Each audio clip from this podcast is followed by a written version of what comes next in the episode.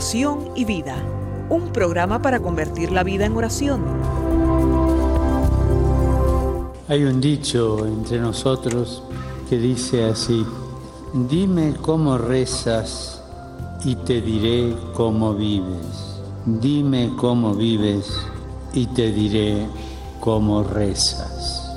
Porque mostrándome cómo rezas, aprenderé a descubrir el Dios que vives y mostrándome cómo vives, aprenderé a creer en el Dios al que rezas.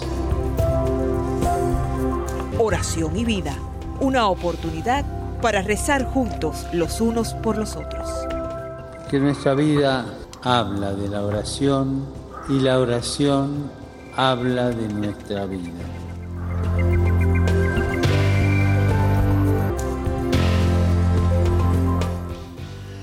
Ven Espíritu Santo, llena los corazones de tus fieles y enciende en ellos el fuego de tu amor. Envía tu Espíritu Creador y renueva la faz de la tierra. Oh Dios, que has iluminado los corazones de tus hijos con la luz del Espíritu Santo, haznos dóciles a sus inspiraciones para gustar siempre el bien y gozar de su consuelo.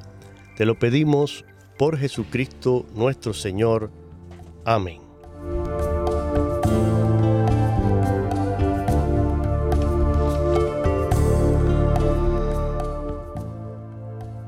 Una vez más, desde el estudio 4 de Radio Católica Mundial, quienes habla Jorge Graña, les da la más cordial bienvenida a una nueva edición del programa Oración y Vida en este viernes en el que vamos a tener como invitado a alguien que forma parte desde hace ya muchos años de esta familia radial aquí en Radio Católica Mundial en la central de EWTN.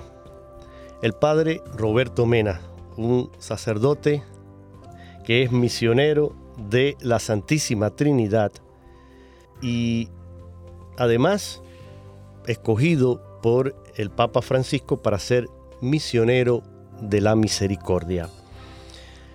Y con el Padre Roberto tratamos siempre temas mm, relacionados con el quehacer y el caminar de la iglesia en su vida pastoral y en todo lo que la iglesia busca y propone para realizar la evangelización en el mundo. Hoy vamos a tratar un tema que quizás muchos de ustedes han escuchado, estoy segurísimo, en las noticias, con referencia a una nueva constitución apostólica que recientemente ha promulgado el Papa Francisco. La promulgación y publicación en italiano coincidió con el día de San José y con el noveno aniversario de la inauguración de Francisco como Papa. Tres días más tarde, este nuevo documento fue presentado en la sala de prensa de la Santa Sede.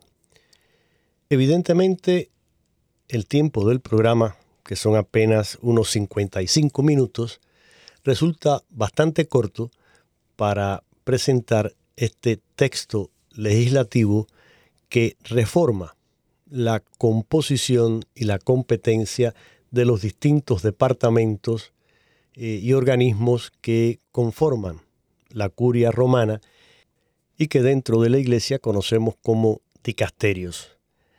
Trataremos de presentarles los puntos más importantes, sobre todo los cambios que ha introducido esta nueva constitución de qué se trata, cuáles son los cambios fundamentales que trae con referencia a la última que había sido aprobada por el querido y recordado Papa San Juan Pablo II en 1988. Padre Roberto, muy buenos días.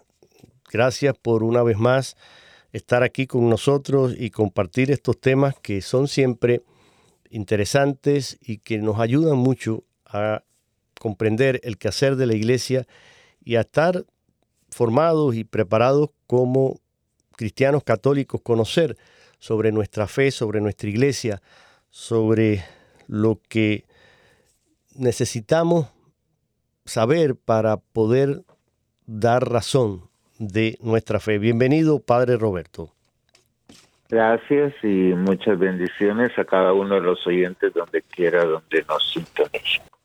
Entrando en materia, Padre, y cogiendo el toro por los cuernos, como suele decirse, me gustaría que usted introdujera esta nueva constitución, cómo se, cómo se llama esta nueva constitución, a cuál sustituye y cuándo fue proclamada. A ver, para después entonces vamos a poner un par de audios que tenemos aquí, que son tomados de Radio Vaticano y que nos van a servir, creo, Padre, para introducir muy bien el tema que hoy queremos. Pero estas preguntas que le hacía, ¿cómo se llama esta nueva constitución y cuándo fue proclamada y a cuál sustituye?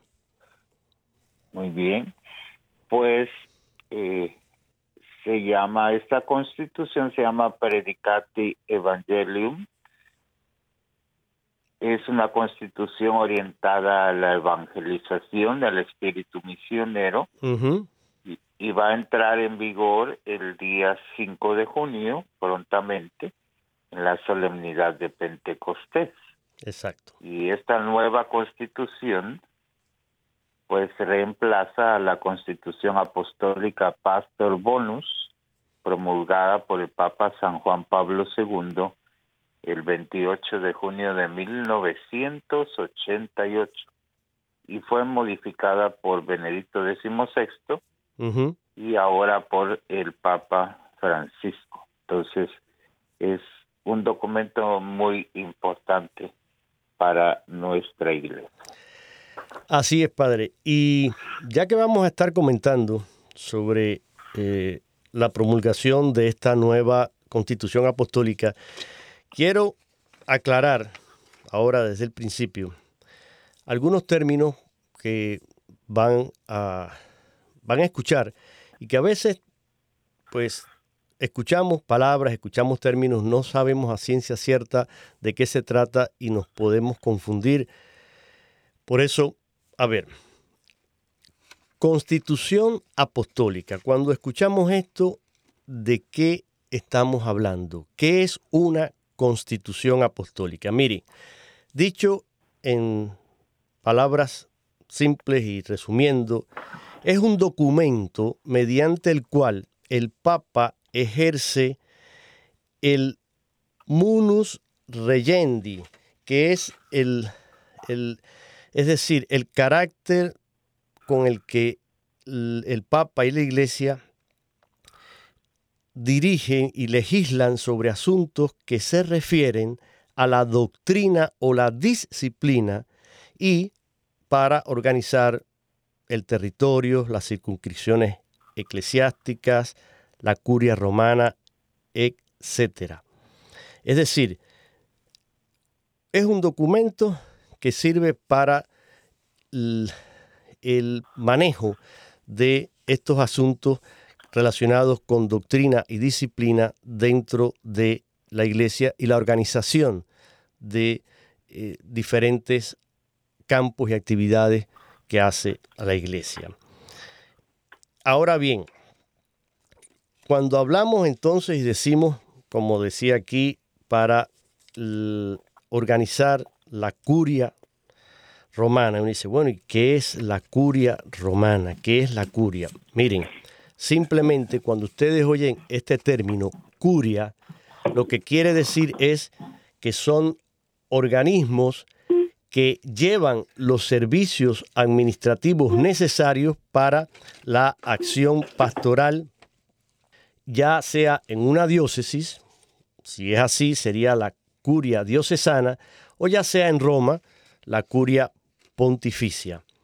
Eh, quienes trabajan en las curias actúan en nombre del obispo o, si es en Roma, en nombre del Santo Padre del Papa. Y hablando del Santo Padre, recordemos que el romano pontífice es precisamente el obispo de la iglesia romana en quien permanece la función que el Señor le encomendó a Pedro, primero entre los apóstoles y que había de transmitirse a sus sucesores. Es decir, el Santo Padre, el Papa, es la cabeza del colegio de los obispos, vicario de Cristo y pastor de la Iglesia Universal en la tierra, tiene en la Iglesia, en virtud de su función, potestad ordinaria, que es suprema, es plena, es inmediata y universal, y que la puede ejercer libremente. La función de ser cabeza de la Iglesia la recibe por la sucesión en la sede de Pedro el oficio de obispo de Roma y primado de la Iglesia Universal es único e indivisible. Entonces, aclarados estos términos, recuerden que congregaciones romanas, pues entonces se trata de organismos del Vaticano que en nombre del Papa llevan a cabo los diversos aspectos del gobierno de la Iglesia. Es decir, cuando ustedes escuchan la congregación para el culto divino, la congregación para eh, eh, los sacramentos, simplemente estamos refiriéndonos a estos organismos vaticanos que llevan a cabo esos aspectos del gobierno de la iglesia y vienen a ser, digamos, dentro de la iglesia como en la sociedad, digamos, son los ministerios en un gobierno o en una nación. Cuando usted oye el Ministerio de Salud Pública, el Ministerio de Educación, el Ministerio de Agricultura, eh, el Ministerio de Relaciones Exteriores, etc. Bueno, el equivalente a esos ministerios dentro de la iglesia es lo que llamamos entonces congregaciones romanas. Y por último, eh, oyen la palabra dicasterio, que Simplemente son los ministerios que en vez de llamarse ministerios, ahora se van a llamar dicasterios. Y, entonces está el dicasterio de, no sé, de evangelización, el dicasterio eh, de los sacramentos, el van a escuchar esta palabra y simplemente en vez de ministerio, pues se les está llamando ahora dicasterio. Si le parece, padre, no sé si tiene, quiere aclarar algo, quiere, eh, le parece bien esto, eh, creo que esto ayuda un poquito a entender la terminología, porque a veces nos podemos perder y, no entendemos. Entonces, bueno, vale que se aclare para cuando se escuche saber de qué estamos hablando, ¿verdad? Sí, es importante tener esos términos como marco para poder entender de lo que vamos a hablar el día de hoy, porque pues eh, es un poquito técnico para muchas personas, entonces el poder entender esas palabras nos va a ayudar para también nosotros descubrir lo que nos quiere indicar esta nueva constitución. Así es. Fíjese, y ahorita cuando yo decía que eh, en lo que es la constitución apostólica, que es ese documento mediante el cual el Papa ejerce lo que en latín se llama el munus regendi, pero no se asusten con el latín o con estos términos, simplemente es la dimensión de servicio de la misión de la iglesia. Para los pastores se plasma en la responsabilidad del Papa y los obispos en el ejercicio de su autoridad jerárquica en la iglesia. Para los fieles, para nosotros, es la misión de ordenar todos los asuntos según Dios nuestros asuntos temporales con participación específica de eh, nosotros como laicos dentro del mundo. Pero simplemente es eso. Eh, cuando se proclama una constitución apostólica, pues eh, se está ejerciendo esta dimensión de servicio de la misión de la iglesia para su labor en el mundo a través de la evangelización y de los diferentes eh, dicasterios que llevan a cabo la labor evangelizadora y apostólica en el mundo. Entonces, eh, el Consejo de Cardenales, para ya entrar en, en lo que sería materia, y vamos a poner aquí un audio que tenemos, Pero recordemos que el Consejo de Cardenales fue creado por el Papa Francisco el 13 de abril del año 2013. Es decir, ya hace mm, pues más de, a ver, estamos en el 2022, es decir que hace ya nueve años, ¿verdad? Entonces, eh, este Consejo de Cardenales eh, fue institucionalizado ya de forma permanente el día 30 de septiembre de ese mismo año 2013 para satisfacer las necesidades de reforma dentro de la curia romana y revisar la constitución apostólica Pastor Bonus, a la que usted hacía referencia, que fue la que estuvo mm, vigente hasta la eh, promulgación de esta nueva constitución que se llama precisamente Predicate Evangelium. Facilísimo de entender, no hay ni que traducirlo. Yo creo que eh, todos entendemos la predicación del Evangelio. De esto se trata. Entonces, el, el objetivo principal de este grupo fue precisamente y es asesorar al Papa en el gobierno de la Iglesia Universal, lo cual ejercen tanto a título de consejo como tal o a título personal cada miembro de este eh, Consejo de Cardenales es libre de hacer sus propias sugerencias. No obstante, los comentarios del Consejo son siempre orientativos y la decisión final recae sobre el pontífice. Es decir, eh, estos mm, que participan, eh, todos los miembros en, en, este Consejo de Cardenales, pues analizan, estudian las situaciones, le dan al Papa una serie de recomendaciones que el Papa escucha, estudia y luego la decisión final sobre qué se va a hacer la tiene el Papa. El Santo Padre es quien tiene la última palabra y quien decide, bueno, si hacemos esto, no lo hacemos, o lo hacemos de esta manera o de esta otra manera. Pero precisamente eh, de estas de este trabajo, que tomó varios años, esto no, esta constitución, Predicate Evangelium, repetimos el nombre, nueva constitución apostólica para la reforma de la curia romana, Predicate Evangelium, no se hizo de la noche a la mañana, es decir, tomó todos estos años de estudio, de evaluación, de revisión, de la antigua y de las cosas nuevas y las nuevas situaciones, los nuevos retos a los que se enfrenta la iglesia. Vamos, eh, Padre Roberto, si le parece, a escuchar. Aquí hay dos audios, los voy a... El primero que quiero eh, compartir con ustedes, eh, los dos son tomados de Radio Vaticano y la periodista Alina Tufani conversa en el primero con el padre Fernando Prado. Van a escuchar quién es este sacerdote y qué eh, labor ha realizado. Y luego, bueno, les presento entonces después el segundo en el cual también Alina Tufani de Radio Vaticano conversa con el cardenal Oscar Rodríguez Madariaga. Vamos a escuchar este primero en el que ella conversa con el padre Fernando Prado.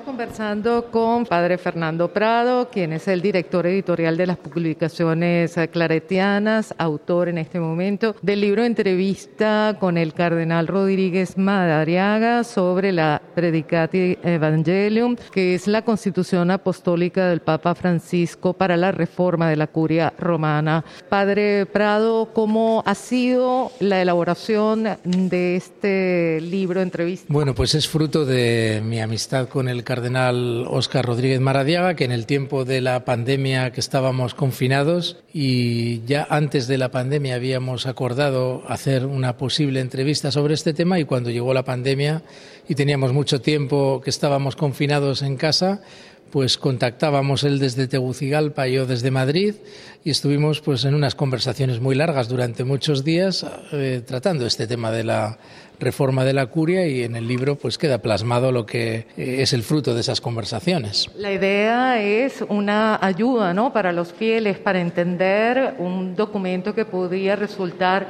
quizás para algunos o confuso o difícil de entender. ¿Cómo traducir a un lenguaje más eh, llano una constitución que implica la transformación de una institución como la Iglesia. Sí, de eso se trataba fundamentalmente, de, que fuera una herramienta útil para todo aquel que quiera acercarse a conocer la Constitución, que yo creo que, aunque es un documento jurídico, se puede entender bien, sobre todo la parte inicial, el preámbulo, que es el que da las claves para comprender todo lo que ha sido esta reforma.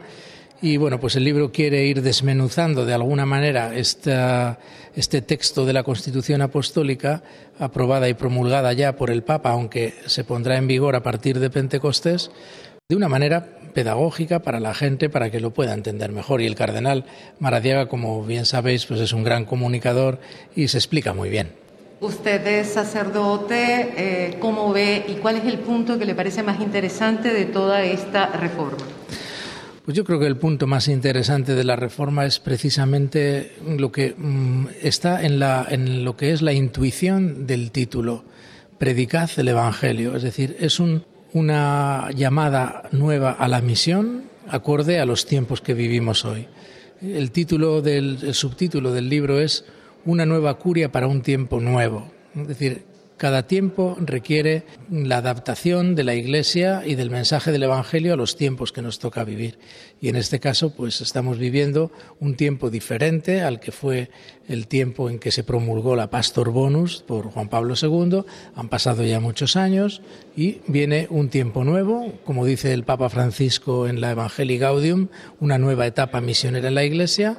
Y entonces, pues por aquí caminamos y esto es la intuición fundamental, ¿no? Es una eh, constitución apostólica de reforma de la curia, pero es una constitución netamente misionera. Hasta aquí, Padre Roberto y queridos amigos, este pequeño audio en el que Alina conversa con el Padre Fernando Prado. ¿Qué le parece, Padre? ¿Quiere comentar algo sobre esto que comentaba el, el Padre Fernando Prado? Sí, pues la misión fundamental de nuestra iglesia es predicar, y no solo se predica con la palabra, sino también a través de las instituciones de la iglesia. Entonces, ¿cómo la iglesia tiene el poder de enseñar, también de regir y gobernar? Entonces, para poder llevar a cabo su función, pues existen muchas oficinas en el Vaticano, pero no son oficinas seculares comunes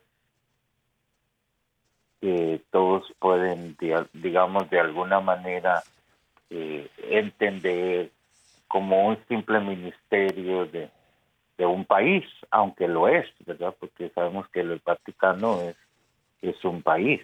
Exacto. Pero eh, las oficinas no solo tienen la función de estar ayudando a gobernar a un país, pero en este caso es toda una iglesia que está involucrada. Entonces también nosotros, cada uno en su papel como sacerdote, como laico, los obispos, los sacerdotes, cardenales, cada uno en su función, está involucrado dentro de estas oficinas, porque vamos a celebrar la Eucaristía, entonces existe una oficina, un dicasterio dedicado a la Sagrada Liturgia, que nos va a dirigir cómo vamos a celebrar la Eucaristía y todos los sacramentos. Entonces, hay oficinas dedicadas a cada una de las funciones, entonces eh, escuchamos continuamente también acerca del secretario de Estado del Vaticano, que tiene la función de coordinar todas estas oficinas. Y en tiempos pasados, pues era una función exclusiva de él. y simplemente daba un reporte al Santo Padre. Pero últimamente, desde Juan Pablo II, se ha querido que el Papa esté enterado directamente del funcionamiento de cada uno de estos dicasterios, de manera que sean eficaces y como lo está enfatizando ahora el Papa Francisco, que sirvan para la nueva evangelización. Cada oficina tiene una función, pero unidas sirven para la nueva evangelización.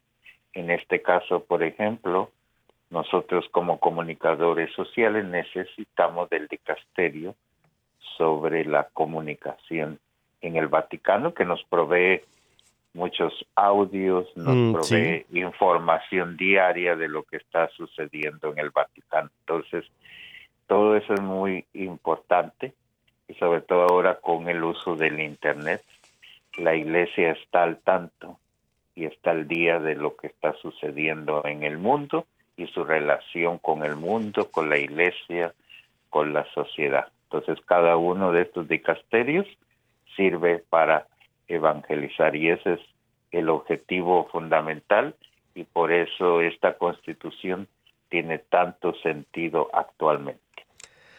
Así es, padre. Y bueno, mirando aquí ahora el tiempo, creo que mm, conviene que hagamos una pequeña pausa con una canción y luego al regreso de la canción ponemos el, esta, eh, este otro corte de audio en el que la periodista Alina Tufani conversa con eh, el cardenal Rodríguez Madariaga.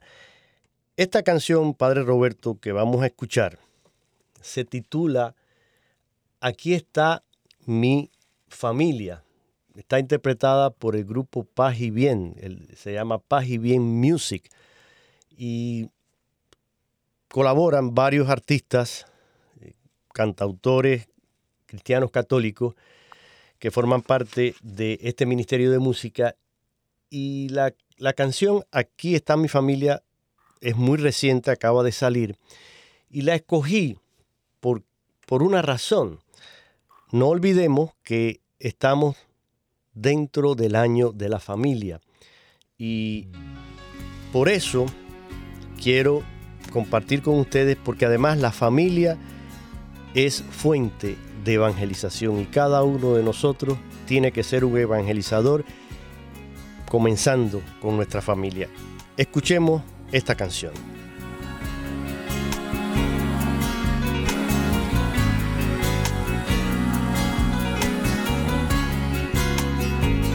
Te presento hoy lo más grande que tengo, lo que me da fuerzas para continuar en cada momento.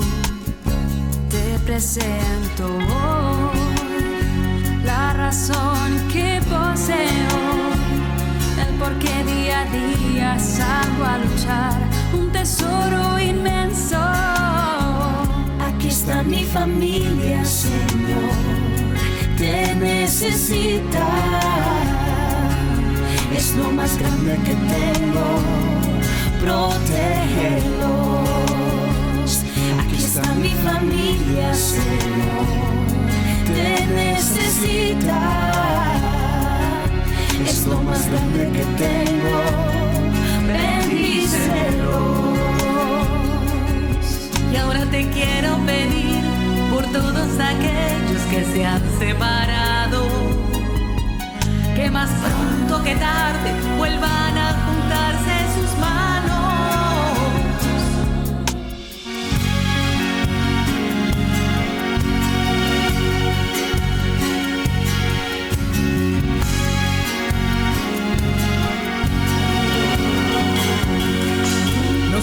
podemos hablar casi una vez al mes pero si las cosas se tornan mal, allí tú los ves. Cometemos errores, ya hasta nos distanciamos.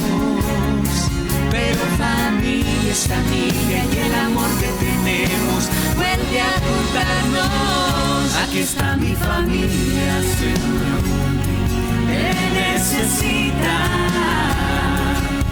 Es lo más grande que tengo, protegerlo. Aquí está mi familia, Señor, te necesita. Lo más grande que tengo, bendícelo. Ahora te quiero rogar por todos aquellos que mi vida partieron. Pido un aplauso de pie y que esto se escuche hasta el cielo.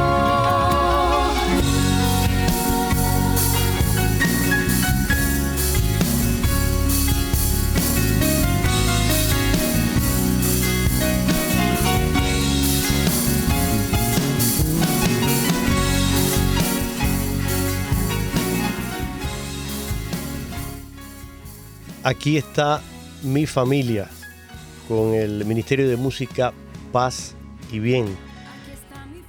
Y decía que compartía con ustedes eh, esta canción porque si recuerdan, Padre Roberto, el pasado 19 de marzo del, el, bueno, el pasado no, no ahora, sino el, el 19 de marzo del 2021, es decir, del año pasado, la Iglesia celebró el quinto aniversario de la publicación de la exhortación apostólica del Papa Francisco a Moris Leticia sobre la belleza y la alegría del amor familiar. Eso es lo que quiere decir Amoris Leticia, es decir, eh, la alegría del, de, de, del amor y enfocado directamente en la familia.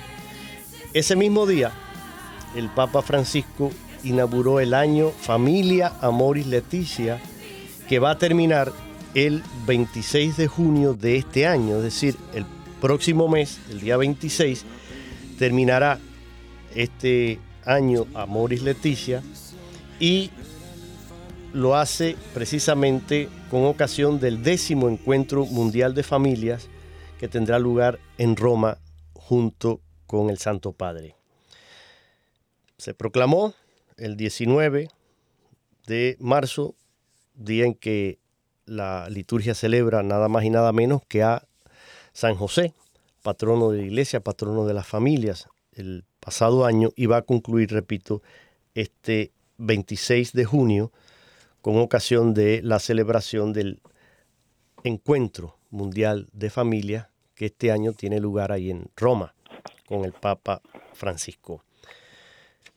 Y visto esto, mm, Padre Roberto, bueno, yo decía y creo que usted que es un misionero que trabaja tan intensamente con la, iglesia, con la familia, pues esta nueva constitución también nos incluye a todos porque eh, la misión forma, es el, el, el ser de la iglesia, es precisamente la evangelización y la misión.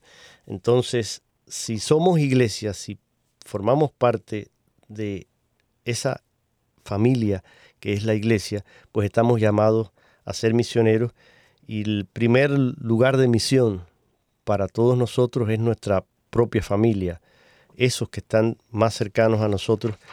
Por ahí comenzamos la evangelización y por supuesto se va extendiendo a otros círculos, pero no podemos desatender nuestra familia.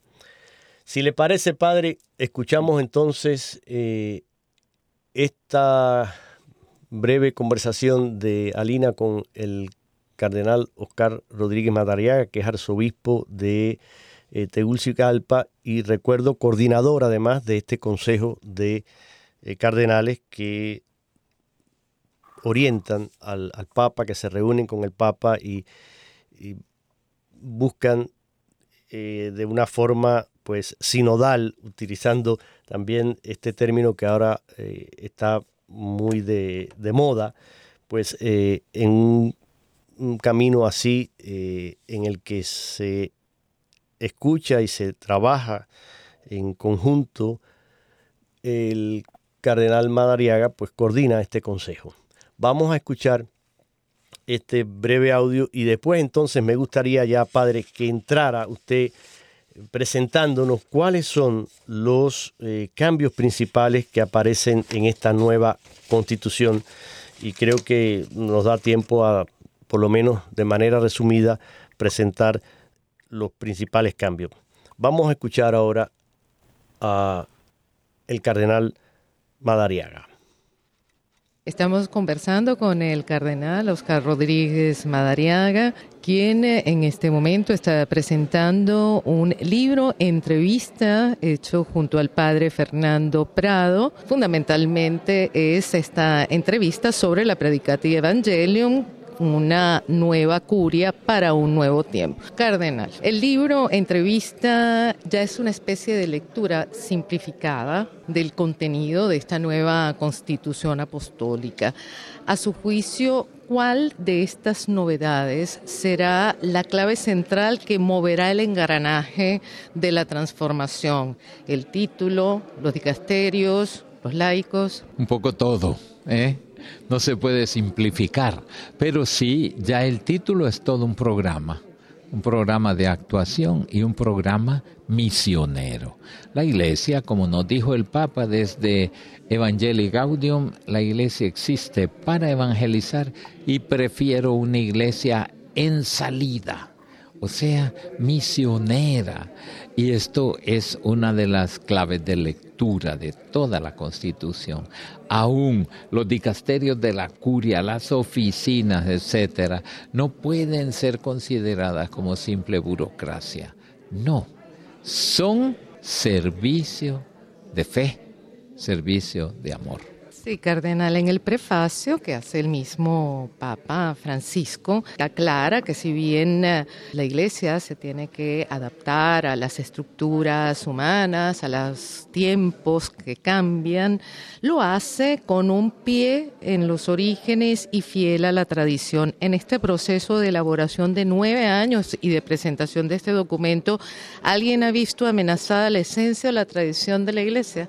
Pues Usted sabe que hay voces tan altisonantes en distintos sectores. Y yo diría a los que tienen ese enfoque es que no conocen lo que se está haciendo. Y simplemente se sacan a veces de titulares un poco escandalosos de algún medio, o si no, de suposiciones o de, o de, a ver, de chismes que circulan. De tal manera que por eso hemos querido que en el libro se incluya el texto de la Constitución, para que así la persona lea la Constitución y si quiere criticar ya tiene un punto de referencia, ya la conozco.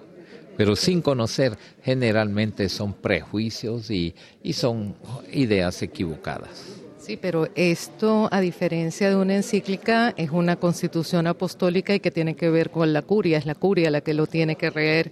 Usted ha dicho en este libro, entrevista, que ha habido resistencias. ¿Cómo piensa? No? Hay en, psicología hay un término que se llama resistencia al cambio. ¿Usted piensa que a partir del 5 de junio, cuando empieza a ser activa esta constitución apostólica, cómo va a ser la curia? ¿Va a ser resistente o resiliente? Y va a haber resistencias. Eso es normal, porque los seres humanos somos así, de tal manera que tenemos que saber que para todo ha habido resistencia. Fíjese el Concilio Vaticano II, que tiene ya 60 años, y Concilio Vaticano II todavía encuentra resistencias, de tal manera que no nos deben preocupar porque el Espíritu Santo sigue actuando. Como dijimos, no está de vacaciones, ni está en una siesta perenne. esta encíclica tiene tres puntos eh, muy particulares. Uno de ellos es la unificación y la puesta en primer lugar del dicasterio de evangelización. Y lo que llama la atención es quién lo va a dirigir, ¿no? Porque, ¿por qué el sucesor de Pedro, que es ya guía y jefe de toda la Iglesia Universal, va a asumir una prefectura específica? Es decir, ¿Por qué Papa y Perfecto? Él es el primer evangelizador y por consiguiente es lógico que esté en el dicasterio que es el primero. Es sobre todo el motor de todos los demás. Así como nos ha dicho, una iglesia que no va ni atrás, ni adelante, ni en medio, va según sea necesario. Y lógicamente en una nueva constitución, Él es el primer evangelizador. El ejercicio de gobierno de la Iglesia por parte de los laicos, ¿no? Una prerrogativa que antes con la Pastor Bonus era imposible. ¿Cómo cree usted que cambiará la percepción tradicional que se tiene de la curia desde afuera, pero también la percepción desde adentro con estos laicos? Claro, se va a ir tomando conciencia cada día más que la curia es un servicio y en el servicio caben todos aquellos de acuerdo al carisma que han recibido. Y entonces, si es una persona capaz, que tiene todas las, digamos así, todas las disposiciones de servir y la preparación, sea laico, sea sacerdote, sea obispo o sea cardenal, va a estar ahí. De modo que poco a poco ciertamente va a ir cambiando, sin duda alguna. En esta presentación usted ha mencionado que este proceso de nueve años ha sido como la canción, caminante no hay camino, se hace camino al andar. Mi pregunta es, ¿este es un primer golpe o vendrán otros golpes a golpe? Yo ya estoy terminando mi servicio, de tal manera que claro que vendrán nuevos pasos, sin duda alguna. Por lo mismo que creo en el Espíritu Santo, los vamos a ir en discernimiento conforme camina el tiempo. Yo no puedo ser profeta de futuro. Hasta aquí este audio en el que Alina conversaba con el cardenal eh, Madariaga. Y interesante porque aclara algunas cosas y ciertamente siempre hay malentendidos, siempre hay prejuicios y como dice eh, el cardenal Madariaga, muchas veces provienen de personas malintencionadas, mal informadas, que no conocen el documento, que sacan de contexto a veces palabras, ideas, frases, y todo esto se maneja mm, a veces de forma tendenciosa, sobre todo por eh, los medios de comunicación. Recordemos, predicate evangelium, es decir, predicar el Evangelio es esta nueva constitución que está orientada a dos cosas, la evangelización y el espíritu misionero. Va a entrar en vigor el próximo 5 de junio, solemnidad de Pentecostés. Y como decíamos hace un rato, Padre, esto no surgió de la noche a la mañana, sino que cada una de las enmiendas que se fueron realizando, porque esto comenzó y forma parte esta nueva constitución de una serie de reformas que ya el Papa Francisco había eh, comenzado y había iniciado hace mucho tiempo, desde que comenzó su pontificado, y esto pues simplemente forma parte de esa serie de cambios, de transformaciones que han sido necesarias. Y cada una de las enmiendas pues fueron examinadas, discutidas y votadas en secciones y diferentes sesiones entre junio y, septiembre del 2019. Luego se redactó un texto que en octubre se sometió de nuevo a la consulta de algunos de los jefes de los dicasterios de la curia romana y en enero del 2020 se envió a los cardenales para que dieran su opinión y propusieran sugerencias. Todas las enmiendas recibidas de esta segunda consulta se sometieron de nuevo a examen, a debate, a votación en parte en la sesión del Consejo de Cardenales y eh, todo este resultado del trabajo fue un texto provisional que el 8 de junio del 2020 los cardenales del Consejo le entregaron al Santo Padre. Desde entonces todo ha sido sometido a la consideración del Papa, quien desde julio del 2020 ha venido examinando personalmente el texto, las enmiendas y teniendo en cuenta las observaciones, las indicaciones, todo lo que este Consejo propuso y el resto de los cardenales, y fueron mm, recibidas hasta la promulgación definitiva que tuvo lugar el pasado 19 de marzo. Entonces, como decía Monseñor Melino, en los últimos años el Papa Francisco ha puesto en marcha diferentes medidas de reforma y este texto se trata de una de ellas. Dicho todo esto, Padre, entonces, ¿cuáles son algunos de esos cambios que mm, introduce esta nueva constitución? Vamos a presentarlo, a ver, comenzando por el, el número uno que dice que todos tienen la misma dignidad jurídica los, los dicasterios. Comencemos por ahí, a ver. Sí, pues eh, es muy importante que todos los dicasterios gozan de la misma dignidad jurídica, todos ejercen una potestad de jurisdicción, es decir, que el orden de su ubicación en la lista no tiene ningún valor jurídico en sí mismo, todos son importantes, sin embargo, pues el asignar el orden de precedencia al dicasterio para la evangelización. Hace explícita esa perspectiva de la actividad misionera en la que pues se llevó a cabo esta visión general de la reforma de la curia. Y en esto quiero indicar que los misioneros de misericordia instituidos por el Papa Francisco estamos precisamente al servicio de este dicasterio para la evangelización y está puesto dentro de esta nueva constitución apostólica. Entonces eso es algo muy importante también. Entonces, en alguna manera se organizó alrededor de la evangelización. Todas las oficinas están para evangelizar. Por eso es importante. Otro cambio importante es que se trata de una curia al servicio del Papa y de los obispos. El secretario del Consejo de Cardenales pues subrayó esto, que la curia es por naturaleza un organismo de servicio, tanto al Santo Padre como a los obispos. La curia romana, sí, por tanto, eh, pues no se interpone entre el Papa y los obispos, sino que les sirve. Y esto es importante, la vocación de servicio que han de tener eh, todos los que forman parte de estos organismos que tienen que ver con la curia romana. ¿Cuál es el otro punto, padre? El otro punto es acerca de la sinodalidad y corresponsabilidad.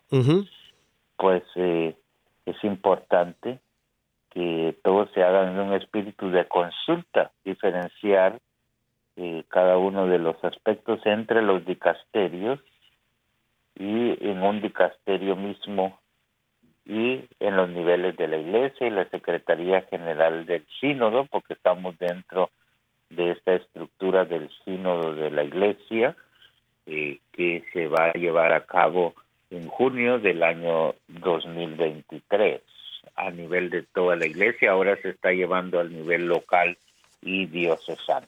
Entonces, este documento nos está indicando ese sentido de colegialidad y responsabilidad pastoral, así como una sana descentralización mm, para garantizar una rápida eficacia de la acción pastoral. Entonces, es muy importante que se descentralice la actividad de la iglesia y que haya una intercomunicación entre todos los dicasterios.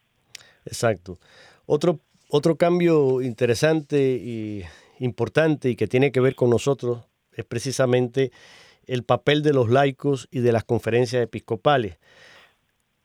En la nueva constitución, eh, la, los laicos, cualquier fiel, puede presidir un dicasterio o un organismo, dada su particular competencia, poder de gobierno y función.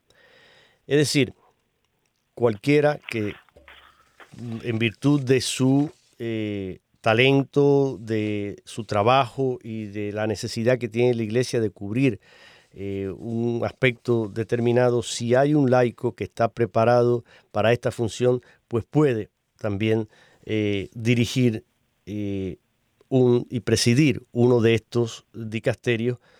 y es una afirmación importante porque deja claro que quien está al frente de un dicasterio u otro órgano de la curia no tiene autoridad por el rango jerárquico con el que está investido, sino por el poder que recibe del romano pontífice y que ejerce en su nombre, porque estos laicos pues son escogidos por el Santo Padre y delega en él esta responsabilidad de, de gobierno y por supuesto pues entonces de ahí le viene esa autoridad y esa capacidad de la que es investido para poder presidir uno de estos dicasterios. De la misma forma también pues los obispos y las conferencias episcopales están al servicio del de, eh, Santo Padre y hay una comunicación, una interacción.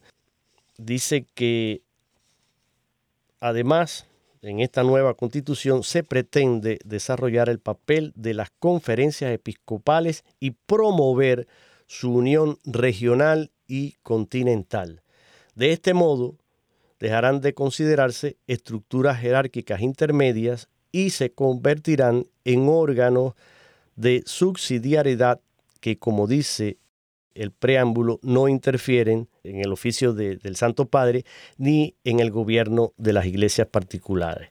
Este espíritu colegial se inspira y guía la actividad de las conferencias episcopales y lleva también a una colaboración entre las conferencias episcopales en las distintas regiones y continentes. Creo que esto es importante, padre, porque, y lo vemos, por ejemplo, aquí tenemos cercano el, para nosotros el, CELAM, que es el Consejo Episcopal Latinoamericano, y las, diferentes, las diferentes eh, conferencias episcopales a nivel mundial, pues que haya esta relación, que haya este intercambio, creo que es muy enriquecedor y pone de manifiesto también eh, este aspecto sinodal que quiere eh, ahora también este camino ¿no? hacia el sínodo sobre la sinodalidad precisamente, que es ese caminar juntos y creo que es muy, muy importante y muy enriquecedor. ¿Cuáles son mm, los dos últimos mm, cambios que menciona aquí este documento, padre? Bueno, eh, tutela de los menores, sabemos qué importante es este tema para proporcionar al Santo Padre pues eh, todas las iniciativas necesarias para la protección de los menores y de las personas vulnerables que queda bajo el dicasterio precisamente eh, muy importante de la doctrina de la fe. Y por último, organismos económicos, porque esta nueva constitución establece que los organismos económicos son el Consejo para la Economía, la Secretaría para la Economía, la Administración del Patrimonio de la Sede Apostólica, la Oficina del Auditor General, la Comisión de Asuntos Reservados, el Comité de Inversiones, dentro del cual se encuentra precisamente el Banco del Vaticano. Entonces, todo eso es importante que está dentro de la organización de nuestra iglesia. Entonces, no hay ningún aspecto de la evangelización que quede fuera de esta nueva constitución y eh, recordando la canción que tú pusiste acerca de la familia, precisamente también la familia es parte del dicasterio que está unido la familia con los laicos. Entonces, es importante que la familia es tomada en cuenta porque la iglesia es la familia de las familias. Así es, Padre. Pues con esto cerramos el programa de hoy, no sin que antes el Padre Roberto nos dé a todos la bendición. Mi recomendación para todos ustedes, quizás el programa les ha resultado un poquito más técnico, pero es necesario a veces hacer este tipo de programas para aclarar términos, para educarnos mutuamente, porque ni el padre Roberto ni yo somos especialistas en estos temas, simplemente pues buscamos información, tratamos de leer eh, documentos y de informarnos, porque también para nosotros eh, es necesario a la hora de prepararnos para un programa. Hagan ustedes lo mismo, mi consejo, busquen este documento, eh, en el Vaticano está disponible léanlo y no se dejen engañar por los comentarios que a veces eh, escuchan en otros medios y que no son fieles a la verdad. Les deseo a todos un feliz y bendecido fin de semana y para eso el Padre Roberto ahora nos va a regalar su bendición. La bendición del Dios misericordioso, el Padre, el Hijo, el Espíritu Santo, descienda sobre nosotros y permanezca para siempre. Amén. Amén. Hasta el próximo viernes, si Dios quiere.